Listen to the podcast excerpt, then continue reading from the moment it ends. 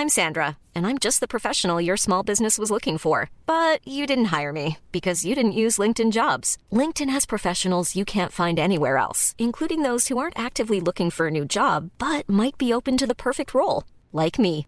In a given month, over 70% of LinkedIn users don't visit other leading job sites. So if you're not looking on LinkedIn, you'll miss out on great candidates like Sandra. Start hiring professionals like a professional. Post your free job on linkedin.com/people today.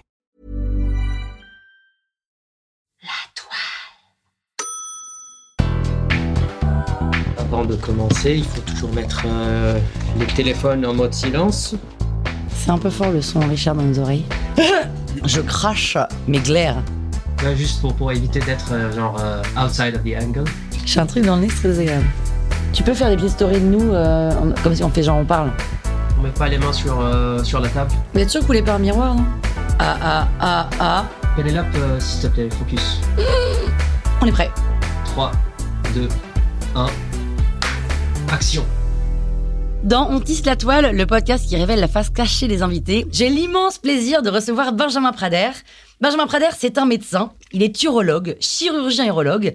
Il a donc fait beaucoup plus d'années d'études que la plupart d'entre nous. Et Benjamin Prader, c'est aussi un chercheur qui aime donc étudier, comprendre, dénicher, chercher pendant des mois et des mois pour trouver des solutions, des outils pour faire avancer le corps médical.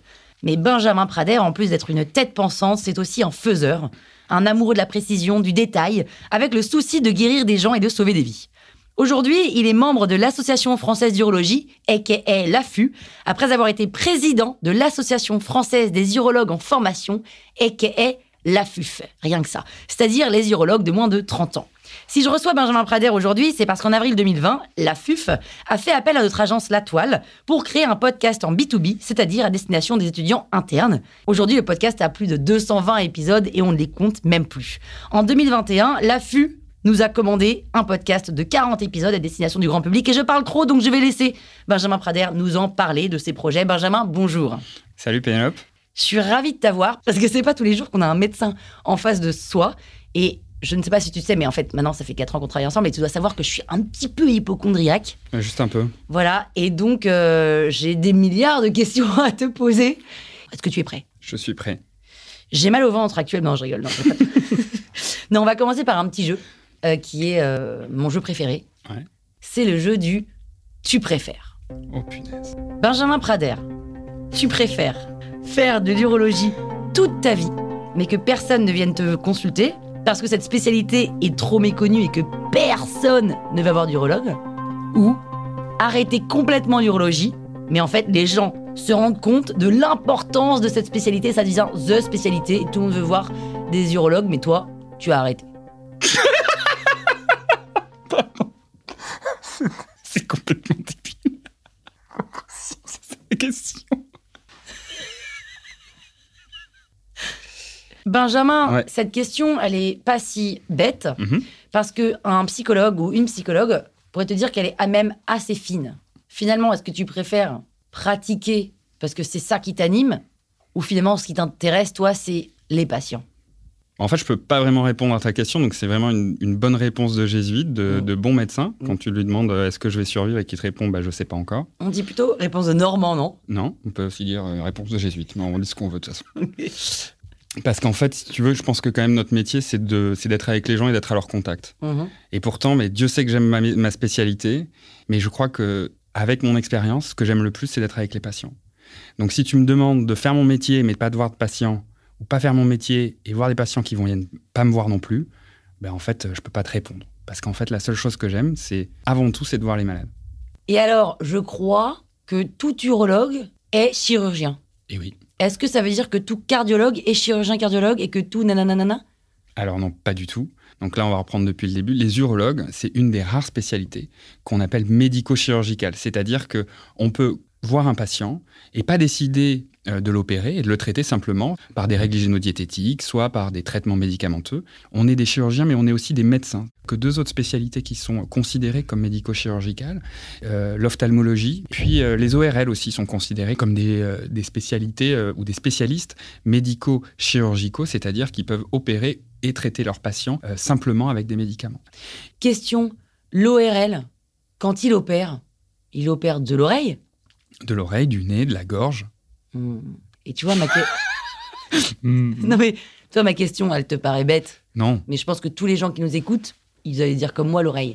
De la même façon, et on va y revenir, mais pas tout de suite, Benjamin Prader, l'urologue. Ha Attendons de voir. Mais je ne suis pas sûre que tout le monde qui écoute ce podcast et tous ces gens en France savent exactement de quoi traite l'urologue. Et d'ailleurs, je t'emmène dans les rues de Paris, parce que je suis allée demander à des passants s'ils savaient ou pas ce qu'était un urologue et à quoi il servait, entre guillemets. C'est pas pour le cerveau, non? Transit, je pense, non de la santé sexuelle masculine mas- des hommes. de- Que des hommes? oui, de- oui, oui. Ah, Cerveau? Tout ce qui doit toucher euh, la bite? En cas d'éjaculation précoce? Ça dépend, si c'est très médical, j'irais plutôt chez un sexologue. Eh bien, je crois que ça concerne plutôt les hommes, non? D'accord. Voilà, leur maladie, euh, c'est un peu intime comme question. Un problème de prostate? Je dirais que j'ai. Je me sens pas encore concerné par, par ça. Vous avez pas d'urologue, vous? Non, j'ai pas d'urologue. si, Ah bon? si, si, si, si, mais je- euh, tout ce qui est euh, bas du...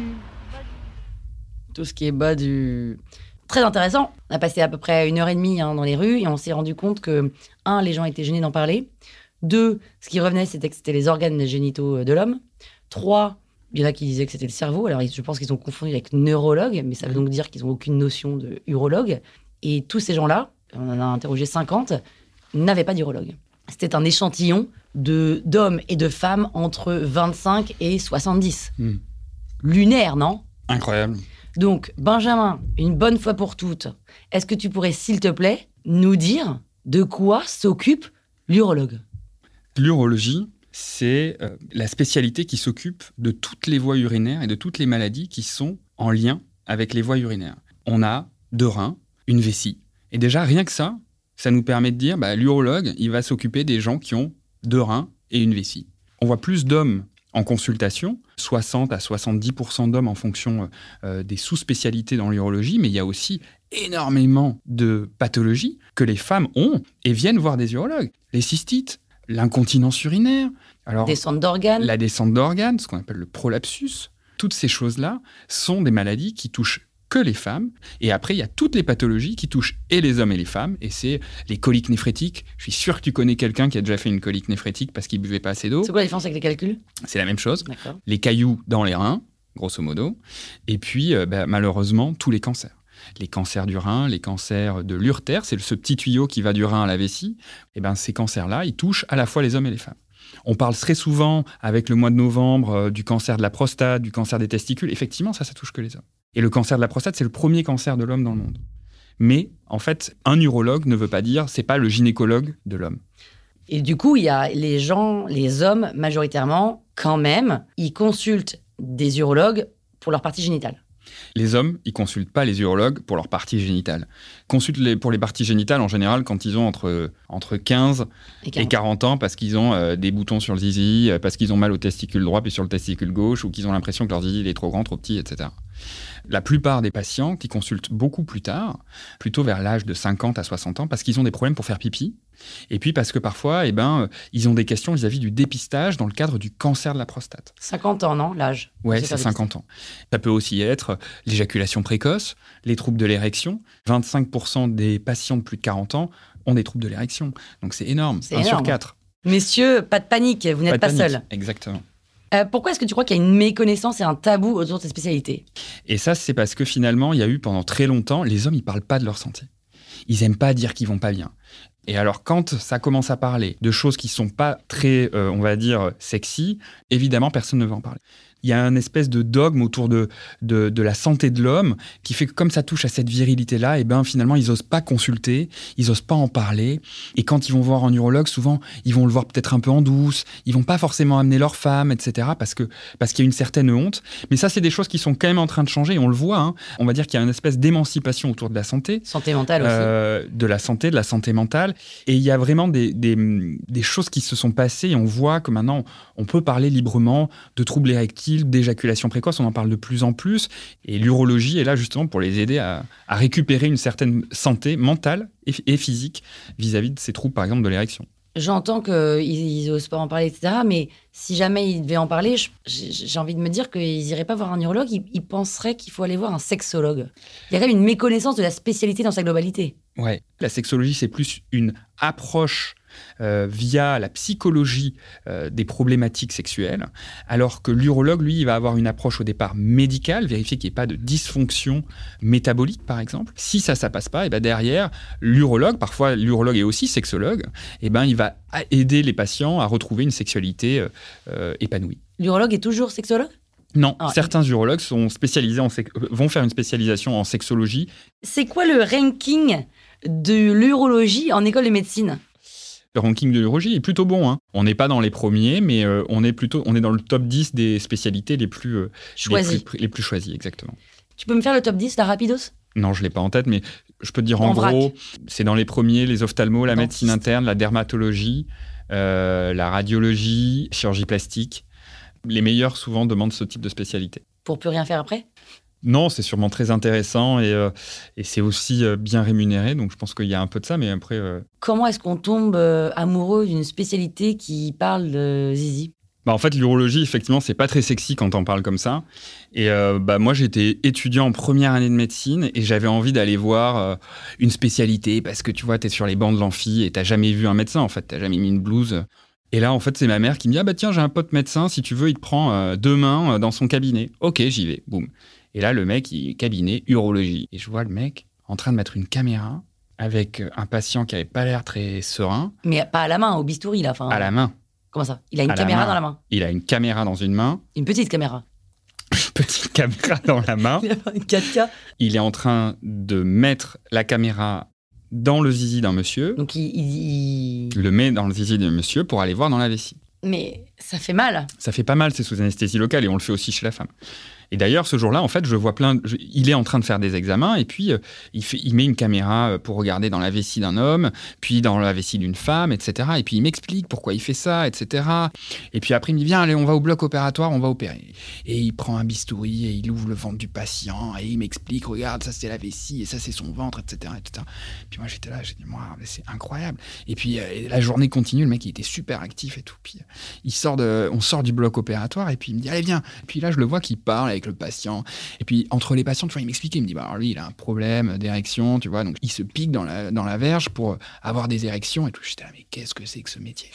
Ou euh, le matin il met des caméras dans la vessie, euh, euh, début d'après-midi il ouvre un ventre, le soir il parle avec des malades, etc.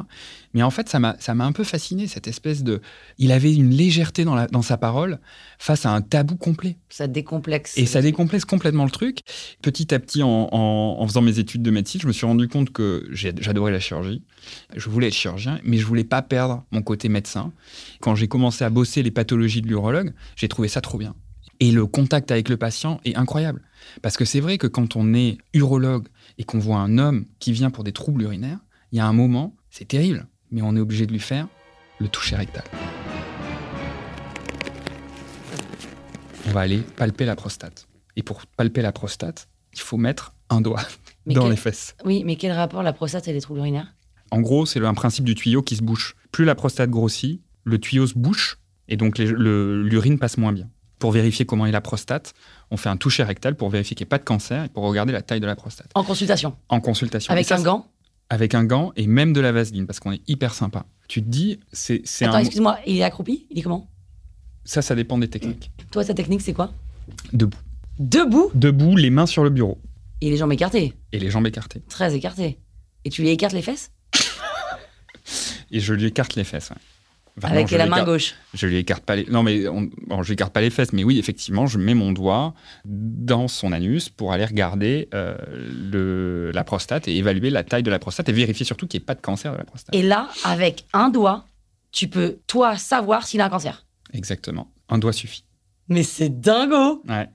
Et ça, t'as pu... Alors, ça euh, suffit pas, évidemment, à, à faire le diag... Bien à sûr, poser bien le sûr. diagnostic. Mais tu peux dire, ouais, oulala. Je me dis, oulala, ça sent pas bon, je vais lui faire faire des examens complémentaires. Il y a une espèce de, de relation qui est, assez, qui est assez étrange, qui se crée tout d'un coup. Parce qu'en fait, on rentre dans leur intimité et on doit les forcer à casser un tabou d'un seul coup. Ils te font confiance. Et finalement, ils me font confiance. Et t'as mis combien de temps avant de pouvoir euh, être assez pro pour dire en mettant un doigt, là, c'est bon, il y a, y a un.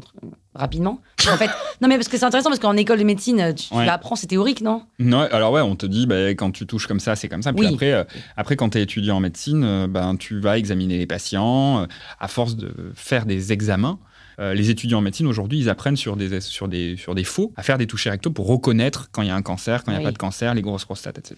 La prostate est une zone érogène. hein. La prostate est une zone érogène, ouais. Et donc, que se passe-t-il quand tu mets un doigt pour toucher la prostate de ton patient? Il se passe absolument rien parce que les patients sont pas du tout dans, une, euh, dans un contexte euh, de sexualisation. Et toi non plus. Et moi non plus, effectivement. ouais. Euh, c'est quoi le sujet le plus fréquent des consultations? Genre là, aujourd'hui, tu as passé ta journée à consulter? Euh, si je vais dire, si je fais de l'urologie générale, on va avoir euh, des gens qui vont venir pour une vasectomie, trouble de l'érection, et puis il va y avoir bah, des patients, tu vois, entre 40 et 70 ans qui ont du mal à faire pipi, euh, qui, font pipi trop souvent, qui font pipi euh, trop longtemps, avec un jet tout faible, etc. Et puis des gens qui viennent parce qu'ils ont un cancer et tu les suis ou tu les traites pour leur cancer de la prostate, du rein, euh, parce qu'ils ont fait une colique néphrétique, etc. Donc, aucune journée se ressemble. Aucune journée se ressemble, mais ça, je pense que c'est le propre de tous les médecins, enfin, quoi, j'espère. Bon, il y a des suspicions sur les médecins qui prendraient des photos de sexe des patients quand ils sont opérés. Est-ce que tu peux nous parler de ça? Non, parce que je pense que c'est des, des, voilà. Si ça, si c'est arrivé, c'est des, c'est des, des cas, c'est des cas isolés et, euh, et très clairement, euh, on peut pas, on peut pas faire ça et il n'y a pas de raison de dire ouais suspicion. C'est pas. Il se passe quoi pendant une anesthésie générale? Parce que nous, on est dans les vapes, là, à ce moment-là. Mm. Il y a combien de personnes? Alors, ça, tu vas me dire, ça dépend de l'opération, ok, mais il y a combien de personnes autour de nous euh, qui... Est-ce que vous parlez de tout et de rien? Est-ce que vous êtes hyper concentrés? C'est c'est génial de nous, on ne saura jamais parce qu'on est endormi. Bah, il y a toute une petite vie qui se passe tout d'un coup Bah quand, oui. tu- quand on t'endort, tu vois, autour de toi, tout d'un coup, là. C'est comme la fourmilière qui, qui, qui arrive tout autour de toi. Il va y avoir l'anesthésiste, l'infirmier anesthésiste, parfois l'étudiant anesthésiste ou l'interne d'anesthésie. L'infirmière, l'infirmière qui va être aide opératoire, la circulante, c'est-à-dire l'infirmière qui va aller chercher ce qu'il faut pendant l'intervention. Et puis il y a le chirurgien, parfois un assistant de chirurgien, un interne, un étudiant, ça dépend si tu es dans un hôpital ou dans une clinique. Euh, mais tout d'un coup, il se retrouve à avoir euh, 3, 6, 7, 8 personnes qui vont être dans le, tout autour de toi, juste avec un seul objectif, faire en sorte que l'intervention chirurgicale soit un succès. Ok, mais qu'est-ce qui s'y passe? Vous parlez d'autre chose? Est-ce que c'est Ouais, quoi en alors fait? ben, ça, ça dépend évidemment de la chirurgie, mais ça dépend aussi des caractères du chirurgien. Souvent, le chirurgien, c'est un peu lui qui donne quand même le tempo. Le ton. Ouais, c'est lui qui donne le ton pendant l'intervention. Si tu as une intervention où voilà, il y a des enjeux, il y a des risques, parce que le patient il est compliqué, parce que l'intervention elle est délicate, évidemment qu'on ne va pas parler de ce qu'on a fait euh, euh, dimanche après-midi euh, avec les copains. Après, effectivement, l'objectif, c'est quand même aussi de, de mettre une atmosphère de confiance, parce que la chirurgie, ça demande beaucoup de concentration, mais ça demande aussi justement que l'atmosphère qui soit autour de toi, elle soit, elle soit relâchée. Et donc, effectivement, ça peut arriver de parler de, bah, pendant qu'on prépare le patient à, à la chirurgie, finalement, bah ouais, on va peut-être parler de ce qu'on a fait la veille, euh, etc., de pourquoi le malade il est là, parce qu'il a eu, euh, on a découvert ci, etc., etc. Et est-ce qu'il y en a qui travaillent en musique? Ouais, moi ça m'arrive très souvent de parler de, de travailler en musique, effectivement. Quel genre de musique? Ça dépend de la chirurgie que j'ai à faire. Ah Oui, d'accord. Ouais. Et du coup, tu imposes à toute ta Ouais, troupe ouais. cette playlist? Exactement. Et quand il y a un chanteur qui décède, je passe la journée avec que des musiques de cette playlist. Ah, l'enfer. Ouais. Et t'es un peu le chef, enfin le chirurgien est le chef. Tu peux pas dire euh, est-ce qu'on peut changer la musique, quoi? Il y a des fois où je me rappelle de fois où les infirmiers disent Ah, là c'est plus possible, il faut que tu changes, on n'en peut plus Benjamin. Donc, euh, Mais dans l'idée, on est en mode c'est le chef, c'est lui qui le manie tout. Bah, c'est pas le Manitou, c'est juste que c'est le chirurgien, celui qui fait l'acte le plus délicat. Et donc, il faut qu'il soit dans des bonnes conditions malgré tout. Euh, mais effectivement, moi, ça m'arrive de dire bah, qu'est-ce que vous avez envie d'écouter? Ah non, mais on n'aime pas ta musique. Est-ce que tu peux mettre, euh, je sais pas moi, euh, de la chanson française des années 80 Et là, c'est parti, quoi. D'accord. Benjamin, moi je suis, euh, je suis une femme. Ouais, ça, j'arrive à l'imaginer jusque-là. J'ai donc eu euh, quelques aventures. hein. C'est d'ailleurs comme ça que je, le, que je connais le corps des hommes, parce que finalement, c'est pas avec les dessins d'anatomie qu'on arrive à comprendre quelque chose, parce que franchement, c'est imbitable, sans mauvais jeu de mots. Et donc, j'ai vu des choses. J'ai roulé ma bosse, quoi. Et, et donc, est-ce que tu pourrais me donner des petites explications sur les cas que j'ai vus? Ouais. D'où ça vient et pourquoi? Je sais pas si je vais arriver à tout expliquer, mais on va essayer. ouais. Ok. Donc, euh, notamment, euh, un homme avec un seul testicule. Euh, D'où ça vient et quelles sont les conséquences? Un seul testicule, deux grosses options. Soit on en lui a enlevé un parce qu'il avait un cancer du testicule ou parce qu'il a fait, il a eu une torsion du cordon spermatique, c'est-à-dire que il y a une espèce de flip du testicule qui fait que l'artère qui irrigue le testicule se coince complètement, se bouche. Et le testicule se nécrose. Ça, Et dans ça ces arrive cas-là- par hasard. Et ça, ça arrive par hasard. Ça peut nous arriver là, paf, maintenant. Là, demain, là, demain, tu peux avoir un seul testicule. Euh, ouais, Normalement. enfin, si je vais tout de suite à l'hôpital, normalement, on me le sauve. sauve. Ah, donc le mec a mal géré. Quoi. Ça peut arriver. Et puis, euh, Deuxième la deuxième option, c'est un testicule qui est jamais descendu. Au niveau euh, embryonnaire, on va pas refaire l'histoire du corps humain, Non. mais en gros, les testicules, ils- au début, ils sont dans le ventre et ils descendent dans, euh, dans les testicules, dans le scrotum. Les testicules descendent dans le scrotum plutôt. Et parfois, ça arrive qu'il y a un testicule qui reste en hauteur. Quand t'es enfant. Quand t'es enfant. C'est pour ça qu'on palpe les testicules chez les enfants et qu'on vérifie qu'ils sont bien dans les bourses. Et si on s'en occupe pas enfant, là, y ça veut dire que quelqu'un, ça veut dire que lui, on s'en est pas occupé quand il Ça enfant. peut arriver. Alors, bon, en général, quand même, au bout d'un moment, euh, les gens censés euh, vont voir un urologue quand il n'y a qu'un seul testicule. hein. C'est comme quand tu n'as qu'une oreille. En général, tu te poses la question de savoir pourquoi il n'y en a qu'une. Effectivement, les testicules qui sont pas descendus, ça augmente le risque de cancer du testicule. Deuxième cas que j'ai vu, parmi les nombreux, les testicules, euh, trois testicules. Alors, le mec qui avait trois testicules, il y en avait probablement un qui n'en était pas. Donc, euh, donc c'était quoi? T'as vraiment vu Un des- kyste? Soit c'était un kyste, Enfin, effectivement. C'était un gros truc qui était un peu plus petit, c'est vrai. Ouais, ben ça s'appelle un kyste de l'épididyme. La plupart du temps, c'est ça. J'ai le souvenir d'un patient qui avait demandé un troisième testicule. Donc lui, on lui avait mis un testicule, euh, un faux testicule en silicone, tu vois, comme les prothèses mammaires. Ouais. Et pourquoi il voulait un troisième Euh, Je l'ai pas demandé. C'était pas mon patient. D'accord. Voilà, mais sinon non. De façon générale, il n'y a pas trois testicules. Quand il y a une deuxième boule, euh, il faut s'inquiéter parce que ça, ça peut être un cancer du testicule. Mhm. Et puis si c'est là depuis longtemps, en général, c'est un kyste. Et les kystes, on s'en fiche. D'accord. Et qui s'en fiche? Il faut Les quand même le, le péter, non? Non, pas forcément. Oh, comme ça. Donc, Si, il- si ça fait pas mal, si ça fait rien, on n'y touche pas. D'accord. Troisième chose que j'ai pu voir, à de nombreuses reprises, on en a parlé, mais c'est un vrai sujet, et je pense que c'est bien que tu passes un petit peu de temps, même si on est au courant que l'urologie n'est pas focus que là-dessus, l'éjaculation précoce. À partir de combien de temps on dit que c'est précoce? Ça touche combien de personnes en France? Tu l'as déjà dit, mais c'est bien de remettre un petit coup là-dessus. Et ensuite, comment ça se fait? D'où ça vient? Et comment est-ce qu'on peut le travailler? Alors, en gros, l'éjaculation précoce, c'est quand on n'arrive pas à avoir un rapport satisfaisant qui dure au moins 30 secondes. Un rapport on- satisfaisant, c'est-à-dire que tu, tu jouis dans les premières Dans les 30 secondes. premières secondes. Voilà. D'accord Et ça touche, tu l'as dit tout à l'heure, une personne sur quatre. Un homme sur quatre. J'ai joui. Moins de 30 secondes.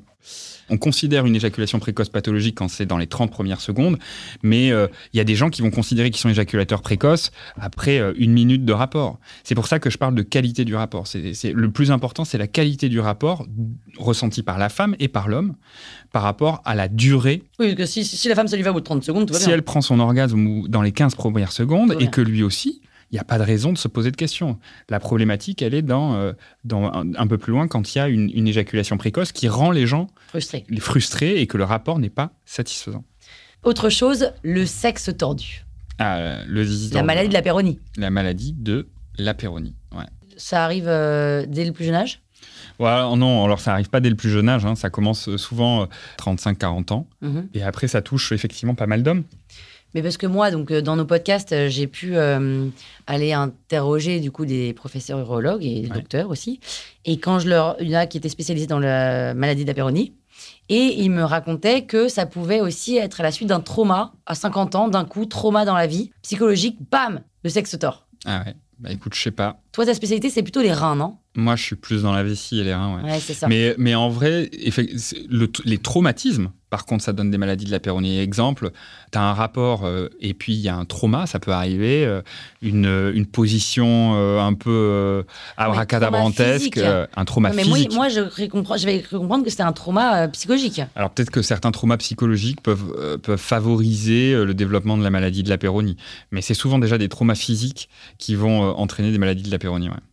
Très bien, merci pour euh, ces petites explications un, un petit peu euh, euh, grand public, hein, finalement. Bah, on essaye d'être grand public. On essaie d'être grand public. Benjamin, on a demandé à ChatGPT Ouais.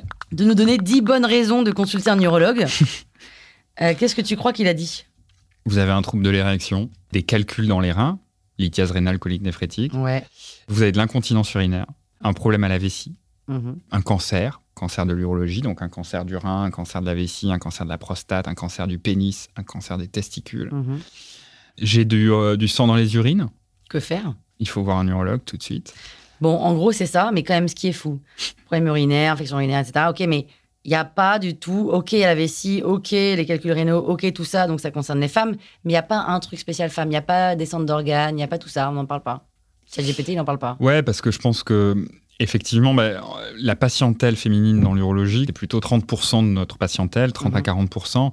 Comme on s'occupe principalement, quand on parle d'organes génitaux, de l'homme, et que les femmes, c'est plutôt pour les problèmes d'incontinence, qui sont aussi un tabou. En fait, on est un peu une, une spécialité médicale du tabou. Tout le monde va raconter qu'il a une hypertension artérielle ou qu'il va voir son Mais pas qu'il arrive pas à pisser. ou qu'il va voir sa, qu'elle va voir sa gynécologue pour un frottis. T'entendras jamais un repas de famille euh, le tonton qui va dire ah bah, je suis allé voir l'urologue, il m'a il m'a fait un toucher rectal pour vérifier que j'avais pas de cancer de la prostate. On n'a pas du tout parlé de ces podcasts finalement. Ouais. Parlons-en. Moi j'ai adoré et je me rappelle, je me suis dit mais en fait c'est un super média qu'il faut qu'on puisse utiliser pour euh, pour faire de l'éducation. Et je me suis dit Pédagogie. c'est pour la pédagogie, c'est hyper cool. Parce que le format s'y adapte, parce que le format, il est simple, il peut être long comme il peut être très court. Et à la FUF, on s'est dit, bah tiens, on va faire des podcasts pour informer, pour former nos internes, en fait, nos collègues qui sont internes. Et c'est là qu'on s'est dit, bah on fait un format court. Et euh, je t'avais eu au téléphone, on s'est contacté, et, tu m'as dit, bah ouais, 7 minutes, boum, trois questions, trois réponses d'un expert, et on y va, on avance.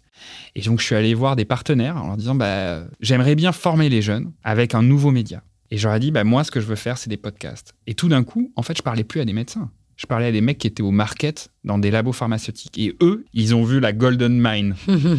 Ils ont compris qu'il y avait un truc à faire avec les podcasts. Et donc, on a commencé. Et là, avril, c'est avril 2020. avril 2020. Mm. Et là, genre là, mais en fait, c'était le jackpot. C'était un moment où les mecs avaient du temps, on pouvait communiquer, machin, etc. Et boum, c'est parti. C'est quand même très innovant.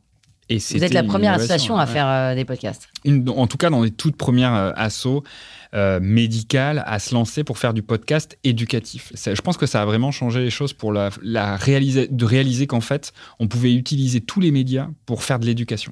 Et en santé, c'est un truc incroyable. Et on a fait euh, ensuite euh, avec l'AFU Ouais. un autre podcast plutôt grand public. Ouais. On va écouter un petit morceau. Avoir du sang dans le sperme, c'est inhabituel et donc quand ça arrive, ça peut impressionner. Mais rassurez-vous, dans la plupart des cas, il s'agit d'un souci temporaire et bénin. Le terme pour désigner la présence de sang dans le sperme, c'est l'hémospermie. Et pour en trouver la cause, il faut remonter à la source du sperme. Les testicules n'en produisent qu'une toute petite partie. 95% du sperme vient en fait de la prostate et des vésicules séminales qui sont ces petites glandes qui se trouvent juste derrière la prostate. Et donc, lorsqu'on a du sang dans le sperme, c'est souvent de ces endroits-là que vient le problème. La raison principale, c'est une inflammation de la prostate ou de ses vésicules séminales. On parle alors de spermatocystite, qui est l'infection des vésicules. Comme quoi, les femmes ne sont pas les seules à avoir des cystites, même si ces cystites-là n'ont rien à voir avec les spermatocystites. voilà pourquoi ça de Donc l'objectif c'était de vulgariser euh, toutes ces notions, de détabouiser, de décomplexer, de donner l'information euh, au grand public plutôt qu'ils aillent taper sur Doctissimo et tomber sur des informations erronées. Ça a été le début d'une nouvelle aventure qu'on a, euh, ou en tout cas d'une nouvelle vision qu'ont les médecins de façon générale, et encore plus en urologie, tu veux, c'est quand même une spécialité de tabou. Entre les cancers, euh, les organes génitaux et les infections, grosso modo, 80% de, nos pathologies, elles sont tabous. Et là, tout d'un coup, bah, on ouvre la porte au fait que, ah ouais, on peut en parler, ah d'accord, ah, je comprends mieux, ah ben en fait, j'ai des mots. Moi, je trouve que le contenu médical à viser grand public, c'est majeur. Je crois que ce qui est très important, c'est de se rendre compte qu'il faut utiliser les outils de son temps, de son époque. Et je pense que le but, c'est d'être proche des gens pour pouvoir les toucher. Et pour ça, il y a effectivement donc utiliser les bons médias et utiliser des messages forts et impactants. C'est-à-dire qu'il faut être, il faut être aussi dans la digression. Il faut qu'on puisse de temps en temps un peu choquer, alerter. Il y a tellement d'informations maintenant. Il y a une espèce de flux. euh, on sait même plus, On sait plus on sait plus quoi chercher, quoi regarder, quoi écouter. Donc il faut avoir à la fois une crédibilité, et ça je pense que ce qui est bien, c'est quand c'est des, des- des formats grand public traités par des associations d'experts, et puis en même temps avoir ce côté décalé qui va permettre de se faire remarquer au sein de l'ensemble euh, des médias qu'on peut avoir. Et hum, c'est quoi les gros enjeux des assos médicales? Un, euh, elles défendent les médecins qu'elles représentent. La deuxième chose, c'est hum, la création de contenu scientifique. Et la troisième chose, c'est elle doit communiquer. Elle doit permettre au grand public de connaître les maladies, de connaître donc la spécialité et les maladies qui s'y relient, mais elle doit aussi parler aux patients. Est-ce qu'il y a quelque chose que tu as envie d'ajouter? Moi, à part leur dire, les gars, si vous avez euh, près de 50 ans, allez vous faire dépister, c'est- c'est c'est juste un doigt dans les fesses. C'est juste un doigt dans les fesses et une prise de sang, ouais. C'est rien, un doigt dans les fesses, et une prise de sang pour éviter en fait un cancer. Ça va, euh, tout le monde va s'en remettre. Ouais. Euh, pensez aussi que c'est potentiellement une zone érogène, donc euh, bon, voilà. C'est grave un cancer de la prostate, Benjamin. Est-ce qu'on peut mourir d'un cancer de la prostate? On peut mourir d'un cancer de la prostate. Est-ce qu'on peut ne pas mourir d'un cancer de la prostate? Un cancer de la prostate, ça peut être grave quand c'est pris trop tard, mais la plupart du temps, aujourd'hui, on a assez de thérapies pour euh, augmenter l'espérance de vie de façon euh, très importante. Et il y a même des cancers de la prostate qu'on ne traite pas, qu'on surveille simplement. D'ailleurs, j'aimerais juste qu'on revienne sur, ce, sur ces calculs rénaux ou coliques néphrétiques. Ouais. Coliques, hein, et pas colite. Colique, ouais, Comme une colique, comme, euh, comme, un- comme une colique. comme une, oui, Comme comme une colique, ouais, mais sauf qu'on dit colique. Mais ça s'écrit pareil. Mhm. Et elle est néphrétique. Néphrétique, Néphrétique, comme les nappes Ouais. phréatiques. Euh, ouais, Benjamin, euh, moi j'ai eu un, un ami qui a eu des calculs euh, euh, rénaux Mhm. et qui, en allant aux toilettes, tout d'un coup, a éjecté un petit caillou. Ouais. Et il n'avait pas compris d'où ça venait, il a cru que ça venait du plafond et tout, il n'a pas vu le truc arriver. Donc il allait mettre sa main dans la cuvette, il allait récupérer le petit caillou, on dit caillou, mais, mais il me dit, c'était un caillou, c'était un gravier, ça Ouais. faisait... Comment on explique qu'on a du gravier dans le corps? Ce qui s'est passé pour ton pote, c'est qu'il a uriné un calcul. Donc le calcul, il a été fabriqué dans le rein, il est descendu du rein jusque dans la vessie par le petit, le petit tuyau qui est l'urtère, et c'est dans ce tuyau que se bloque le calcul et que se crée la colique néphrétique, la douleur. Et puis, bah, une fois qu'il est dans la vessie, le calcul, en général, hop, il sort. Et donc, en fait, quand tu urines, tu vas uriner ton calcul. Mais ça... Et alors, pourquoi? C'est un petit peu comme quand tu prends un comprimé effervescent, Mhm. tu le mets dans un verre d'eau et tu mets juste un tout petit peu d'eau. C'est très blanc et ça va tout s'amasser au fond Ouais. comme un tas. Et ben Ouais. c'est exactement pareil. Euh, tout ce que tu manges, tout ce que tu bois va être à un moment filtré par les reins. Et ben si tu bois pas assez, Tout, ce qui va être filtré va se concentrer, ça va s'agréger et ça va fabriquer ce qu'on appelle les calculs. Est-ce que tu crois que Obélix avait des, des calculs rénaux et c'est pour ça qu'il portait autant de menhirs Peut-être que ces menhirs étaient en fait des grands calculs. Ne penses-tu pas? Je l'ai pas du tout la métaphore. Par contre, l'obésité est un facteur de risque de maladie lithiasique. Là, je reprends mon air sérieux de scientifique. Par contre, euh, le mec qui porte des calculs, des, le mec qui porte des Mais cailloux, ce que je veux dire pas, tu te rends compte que c'est assez extraordinaire de se dire qu'on peut produire des cailloux, quoi. Et des rochers. on peut produire des rochers, ouais. mais au dépend de ses reins. Est-ce qu'il n'y a pas des choses nouvelles un peu cheloues comme les rochers? Toi, ça te fait marrer. Excuse-moi, Benjamin, vous l'entendez pas, mais il rigole, il s'étouffe dans sa barbe. Mais euh, moi, j'ai appris que très récemment, cette histoire de caillou, j'avais, il m'a dit c'était un caillou, il m'a tapé le truc, c'était un caillou. Ouais. Et en fait, est-ce qu'il n'y a pas d'autres choses euh, qui sont des maladies un peu plus rares ou des pathologies un peu plus rares euh, qui sont un peu surprenantes comme ça? En l'urologie, non, pas tant que ça en fait. hein. Tu peux faire pipi de drôles de couleurs, tu peux faire pipi violet, tu peux faire pipi Ah. orange. euh, Orange, ouais. violet. Ouais, ouais, D'accord ouais. C'est en fonction de la betterave qu'on voit Exactement. D'ailleurs, d'ailleurs, d'ailleurs, pourquoi est-ce que quand on boit de la betterave, notre pipi est violet? Parce que les colorants qui colorent la betterave ne sont pas absorbés par le tube digestif. Pourquoi? Plus que la tomate? Je sais pas. Ah. Dis donc, Benjamin. Non, mais la meuf, elle essaye de me faire dire des trucs que je sais pas. Bah oui. Je sais pas. Mais quand tu manges des betteraves, tu pisses, au- tu pisses Et violet. pourquoi hein. est-ce que euh, euh, tu sens l'asperge quand tu manges des asperges? Parce qu'il y a une molécule, une protéine dans l'asperge qui est euh, dégradée quand elle est filtrée par le rein. Et du coup, euh, en fait, elle sort dans l'urine et elle donne cette odeur très particulière à l'urine. Il y en a d'autres euh, comme ça qu'on connaît pas bien, mais qui ont des odeurs ou des choses un peu bizarres? euh, bah, La cystite, l'infection urinaire, Oui. ça pue. Ah, d'accord, ok. Ouais. T'as jamais remarqué que quand t'as des infections urinaires, que les urines en général, elles sentent mauvais? Je n'ai pas de cystite. Benjamin, j'ai envie de rester des heures avec toi. Hein, Richard, on a envie de rester des heures avec lui, non? Je crois que c'est surtout parce que t'es hypochondriaque. Bah oui, mais en fait, au moins, si tu me donnes toutes les réponses. Et il y a un autre sujet quand même, j'aimerais. euh, ce- ce- cet épisode va durer très longtemps, mais je trouve ça très intéressant. On n'a pas tous les jours euh, la chance d'avoir un médecin Mhm. à ses côtés. hein. J'aimerais me marier avec un médecin, mais je le saoulerais, je pense, un peu trop. Je sais que les médecins sont sans affect parce qu'ils traitent des maladies, de morts, etc. toute la journée et que quand ils t'annoncent des maladies, ils sont vraiment, mais vraiment pas du tout diplomates. Et ça, il y a un vrai sujet. Moi, j'aimerais lancer une sorte de pétition, voire même une association contre ces médecins qui annoncent des mauvaises nouvelles, sans que ce soit très grave, mais des nouvelles, sans prendre de gants, alors que pourtant vous en prenez tout le temps des gants. Pourquoi? Alors, pas pourquoi, je le sais pourquoi, mais en fait, il y a un moment, faites attention. Vous vous mettez des barricades et des barrières et gna gna pour pas être touché. Et au final, c'est les patients que, que vous désensibilisez, quoi. Ouais. Alors, je suis pas tout à fait d'accord avec ton, ton point de vue, évidemment, mais. Bah, euh, Benjamin, quand je t'annonce des choses, parfois, oh là là, j'ai un bouton sur la main, tu me dis oui, fais gaffe, tu risques d'avoir un cancer de la main. euh, bah, je me dis, euh, c'est pas très délicat de m'annoncer ça, j'ai peur. Je crois que la dernière fois que tu m'as dit ça, c'était pour me montrer une piqûre de moustique. Mais effectivement, je pense qu'on peut essayer de discuter après de ces problèmes-là. Euh, non, je pense que hum, c'est une vérité. Je comprends tout à fait ce que tu dis. Et on doit beaucoup travailler là-dessus parce que très clairement, moi, j'ai jamais été formé. Je pense que j'ai eu 30 minutes de formation sur 15 ans d'études Sur comment on annonce des choses aux patients. euh, sur l'annonce du cancer. Il n'y a pas des psychologues en, en, en non, internat moi j'avais fait 30 minutes, je me rappelle très bien, avec des acteurs de théâtre. Notre métier, c'est un métier humain. On est dans le contact en permanence. Et qui dit humain dit tous différents. C'est comme, euh, je sais pas, tu te fais arrêter par un flic, il y a des flics qui sont méchants et des flics qui sont gentils, Attention, etc. on parle pas de la même chose. Non, non, non, non, je sais. Mais on est tous humains. Et donc, en fait, on va tous avoir une sensibilité différente. Le, ce qui est difficile, c'est qu'en médecine, on ne nous apprend pas à nous autogérer. À aucun moment.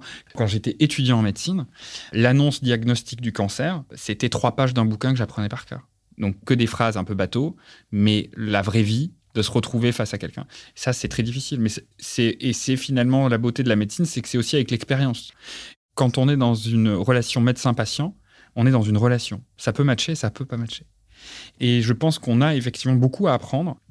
Question à un million de dollars que tout le monde se pose, Benjamin.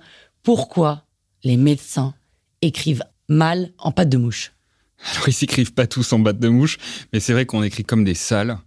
Et je pense que ça, c'est parce que on a passé dix ans à prendre des notes euh, au tableau euh, sur les bancs de la fac et qu'en fait, on n'en a plus rien à faire et que quand on écrit, euh, quand tu es médecin généraliste et que pour la 25e fois de la matinée, tu prescris du paracétamol, je pense qu'il y a un moment où ça s'écrit tout seul. C'est un peu comme une signature, tu réfléchis plus. Quoi. Si je devais rajouter un truc, je pense que c'est c'est un peu de... bah, d'ouvrir la parole des hommes sur leur, sur leur santé. Tout ce qui est santé et homme, on n'en parle jamais. bah, De plus en plus, euh, Movember, tout ça, santé mentale. Il y a- a, que Movember. Finalement, c'est tabou pour un mec de parler de sa santé. Que ce soit les cancers ou que ce soit les troubles de l'érection, de l'éjaculation, alors que ça devrait for- pas forcément l'être et qu'il y a vachement de solutions pour les aider. En tant qu'homme, on a le droit d'avoir des petits pépins, euh, que ce soit des petits pépins ou des gros, que ce soit avec son zizi ou avec ses reins, et que dans ces cas-là, bah, il y a une spécialité euh, qui est référente, c'est l'urologie, et qu'il faut en parler avec son médecin traitant. Merci beaucoup, Benjamin. J'ai une dernière question euh, qui est finalement un tu préfères. C'est un jeu. La boucle est bouclée. Est-ce que tu préfères que cet épisode qui est assez génial ne sorte jamais Ouais. Ou alors qu'il sorte, mais que personne, personne, personne ne l'écoute jamais? La première. Tu préfères que cet épisode ne sorte jamais Ouais, parce que j'ai passé un bon moment, ça me suffit. It's a wrap C'était super sympa de venir un peu sur la toile, de voir l'envers du décor. C'était pourri. Je la refais, je la refais, je la refais. Non mais quand je te vois, je me dis qu'il faudrait des feuilles antitranspirantes, tu vois. je rigole. C'est bon, c'est à la cool. Il faut uriner 2 litres par jour. Benjamin, est-ce que tu veux euh, Alors. récupérer ta chaussette euh, bite? Eh ben, avec plaisir, elles sont magnifiques ces chaussettes. oui, je viens de me rendre compte, c'est tout petit. Ça peut servir de quoi? De poche à sperme. Merci. Poche à sperme. Non, j'ai pas le de dire ça. Coupez, coupez, coupez. On. Et voilà, j'espère que vous en aurez appris un peu plus sur l'urologie et que vous allez appeler dès ce soir, que vous soyez une femme ou un homme, un urologue. C'est assez insupportable à entendre, je l'admets, mais c'est trop important pour ne pas le mentionner. Donc si vous avez aimé cet épisode, abonnez-vous à On tisse la toile sur votre plateforme d'écoute en cliquant sur suivre ou s'abonner en haut à droite, je crois que c'est à droite. Mettez des étoiles, idéalement 5 évidemment, et mettez un commentaire aussi, même un pseudo, on s'en fout, c'est juste histoire d'offrir de la visibilité à ce podcast qu'on espère génial et surtout massivement écouté. Richard, est-ce que tu peux euh, closer le studio, s'il te plaît? Ok. Bye, à toutes.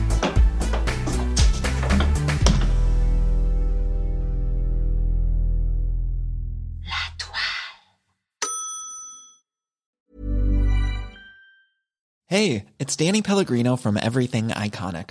Ready to upgrade your style game without blowing your budget? Check out Quince. They've got all the good stuff shirts and polos, activewear, and fine leather goods, all at 50 to 80% less than other high end brands. And the best part? They're all about safe, ethical, and responsible manufacturing. Get that luxury vibe without the luxury price tag. Hit up quince.com slash upgrade for free shipping and 365 day returns on your next order. That's quince.com slash upgrade.